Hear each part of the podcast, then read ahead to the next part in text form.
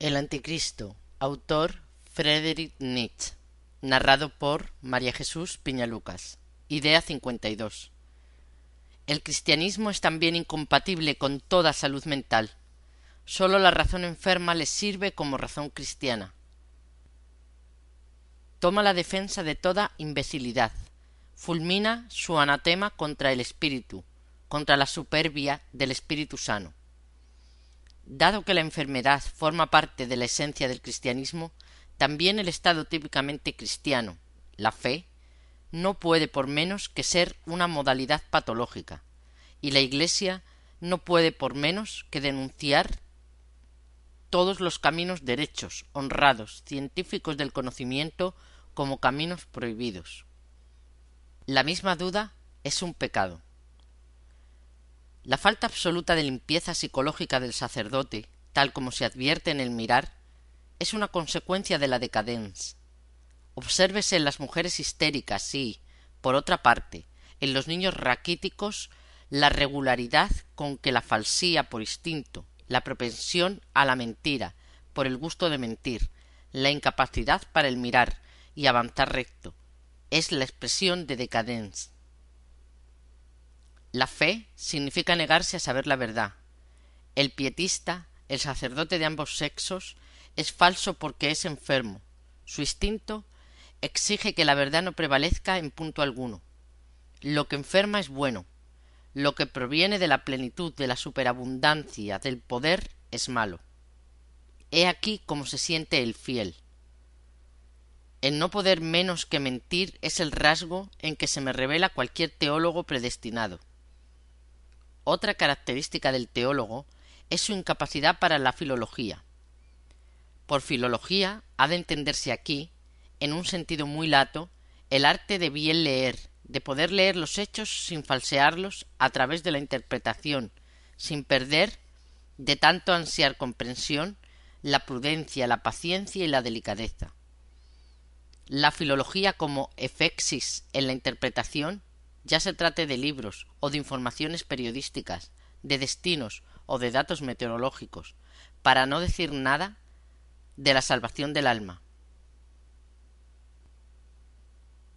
La forma como el teólogo en Berlín o en Roma interpreta la palabra de la escritura o los acontecimientos, por ejemplo, una victoria del ejército nacional, a la luz superior de los salmos de David, siempre es tan osada que el filólogo se vuelve loco y no se diga los pietistas y otros burros de Suabia por el estilo que transforman la mísera estrechez y trivialidad de su existencia con ayuda del dedo de Dios en un milagro de gracia, providencia y bienaventuranzas.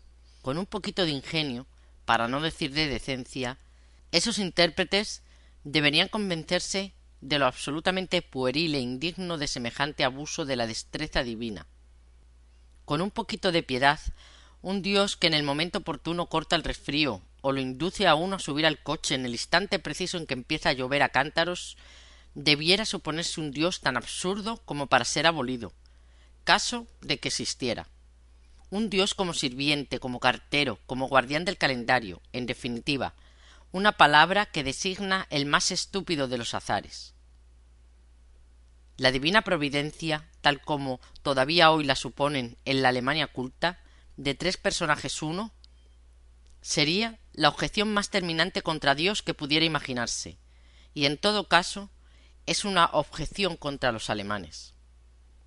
Idea 53.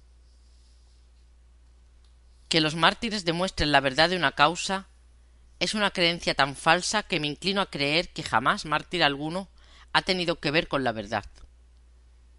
El mismo acento con el que el mártir arroja al mundo a la cabeza su credo fanático expresa un grado tan bajo de probidad intelectual, un sentido tan pobre de la verdad, que huelga refutarlo. La verdad no es algo que tenga tal o cual persona. Piensan de tal manera a lo sumo los patanes, o los apóstoles de los patanes al modo de Lutero. Cabe afirmar que en función del grado de escrupulosidad en las cosas del espíritu aumenta la modestia y moderación discreta en esta materia corresponde saber cinco cosas y desechar con mano delicada cualquier otro saber. La verdad, tal como la entiende cualquier profeta, sectario librepensador, socialista y teólogo, es una prueba terminante de que no se tiene ni pizca de esa disciplina del espíritu y autosuperación que se requieren para encontrar siquiera una pequeña, minúscula verdad. Los martirios, dicho sea de paso, han sido una gran desgracia en la historia, pues seducían. La conclusión de todos los imbéciles, las mujeres y el vulgo inclusive, en el sentido de que una causa en aras de la cual uno sacrifica la vida, y sobre todo una que como el cristianismo primitivo provoca epidemias de anhelo de la muerte, ha de ser verdadera. Esta conclusión ha sido una poderosísima traba para la crítica, para el espíritu de la crítica y la cautela. Los mártires han hecho daño a la verdad. Todavía hoy la persecución sañuda basta con presignar cualquier movimiento sectario en sí indiferente. ¿Es posible que el sacrificio por una causa pruebe el valor de dicha causa? Todo error prestigiado es un error que posee un poder de seducción más. Las causas se las refuta poniéndolas respetuosamente entre hielo. Del mismo modo se refuta también al teólogo. La estupidez trascendental de todos los perseguidores ha sido precisamente aureolar la causa contraria de aparente prestigio, obsequiarla con la seducción del martirio. Todavía hoy la mujer se postra ante un error porque se le ha dicho que alguien murió crucificado por él. ¿Es la cruz por ventura un argumento? Mas acerca de todas estas cosas uno sólo ha dicho la palabra que desde hace miles de años debió decirse Zaratustra. Con caracteres de sangre trazaban signos en su camino, y su insensatez enseñaba que por la sangre se demostraba la verdad. Sin embargo, la sangre es el peor testigo de la verdad. Envenena la sangre aún la doctrina más pura, trocándola en obcecación y odio de los corazones. Y si uno se arrojase a las llamas por su doctrina, ¿qué probaría? Más importante es, en verdad, que de la propia brasa surja la propia doctrina. Capítulo 6, subcapítulo 134. Idea 54. Digan lo que digan, los espíritus grandes son escépticos. Zaratustra es un escéptico. La fuerza, la libertad nacida en la fuerza y plenitud del espíritu se prueba por el escepticismo. Los hombres de convicción no cuentan para las cuestiones fundamentales de valor. Las convicciones son cárceles. Esa gente no ve suficientemente a distancia, no ve debajo de sí. Mas para tener derecho a opinar acerca del valor y desvalor es preciso ver quinientas convicciones debajo de sí, tras de sí.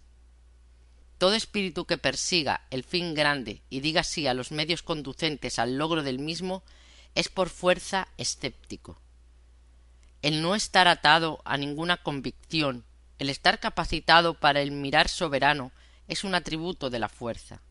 La gran pasión, fondo y poder de su ser, aún más esclarecida y despótica que el mismo, acapara todo su intelecto, ahuyenta los escrúpulos y le infunde valor para apelar incluso a medios impíos. Eventualmente le concede convicciones. La convicción como medio, Muchas cosas se las logra únicamente mediante una convicción. La gran pasión necesita y consume convicciones. No se les somete. Tiene conciencia de su soberanía. A la inversa, la necesidad de fe, de algún sí y no absoluto, el carlilismo, valga el término, es una necesidad dictada por la debilidad. El hombre de la fe, el fiel de cualquier índole, es necesariamente un hombre dependiente, uno que no es capaz de establecerse a sí mismo como fin, de establecer fin alguno por su cuenta. El fiel no se pertenece a sí propio, sólo puede ser un medio, tiene que ser consumido, necesita de alguien que lo consuma. Su instinto exalta la moral de la alienación de sí mismo, a ella lo persuade todo, su cordura, su experiencia, su vanidad. Toda fe es de por sí una expresión de alienación de sí mismo, de abdicación del propio ser si se considera la necesidad que tienen los más de una norma que desde fuera los ate y sujete, que la coerción, en un sentido superior de esclavitud, es la condición única y última bajo la cual prospera el individuo de voluntad débil, sobre todo la mujer. Se comprende también la convicción, la fe. El hombre de la convicción tiene en ésta su apoyo y arrimo. no ver muchas cosas, no ser desprejuiciado en punto alguno, sino ser en un todo facción, aplicar a todas las cosas una óptica estricta y necesaria. He aquí las premisas sin las cuales tal tipo humano no podría existir. Ahora bien, esto significa ser el antípoda, el antagonismo del veraz, de la verdad. Al fiel ni le es permitido tener una conciencia respecto a verdadero y falso. Ser honesto en este punto significaría su ruina inmediata. Su óptica patológicamente condicionada hace del convencido un fanático. Savanarola, Lutero, Rousseau, Robespierre, Saint-Simon. El tipo contrario del espíritu fuerte, libertado. Mas la gran postura de estos espíritus enfermos, de estos epilépticos del concepto, sugestiona a las masas. Los fanáticos son pintorescos y los hombres prefieren ver posturas a escuchar argumentos.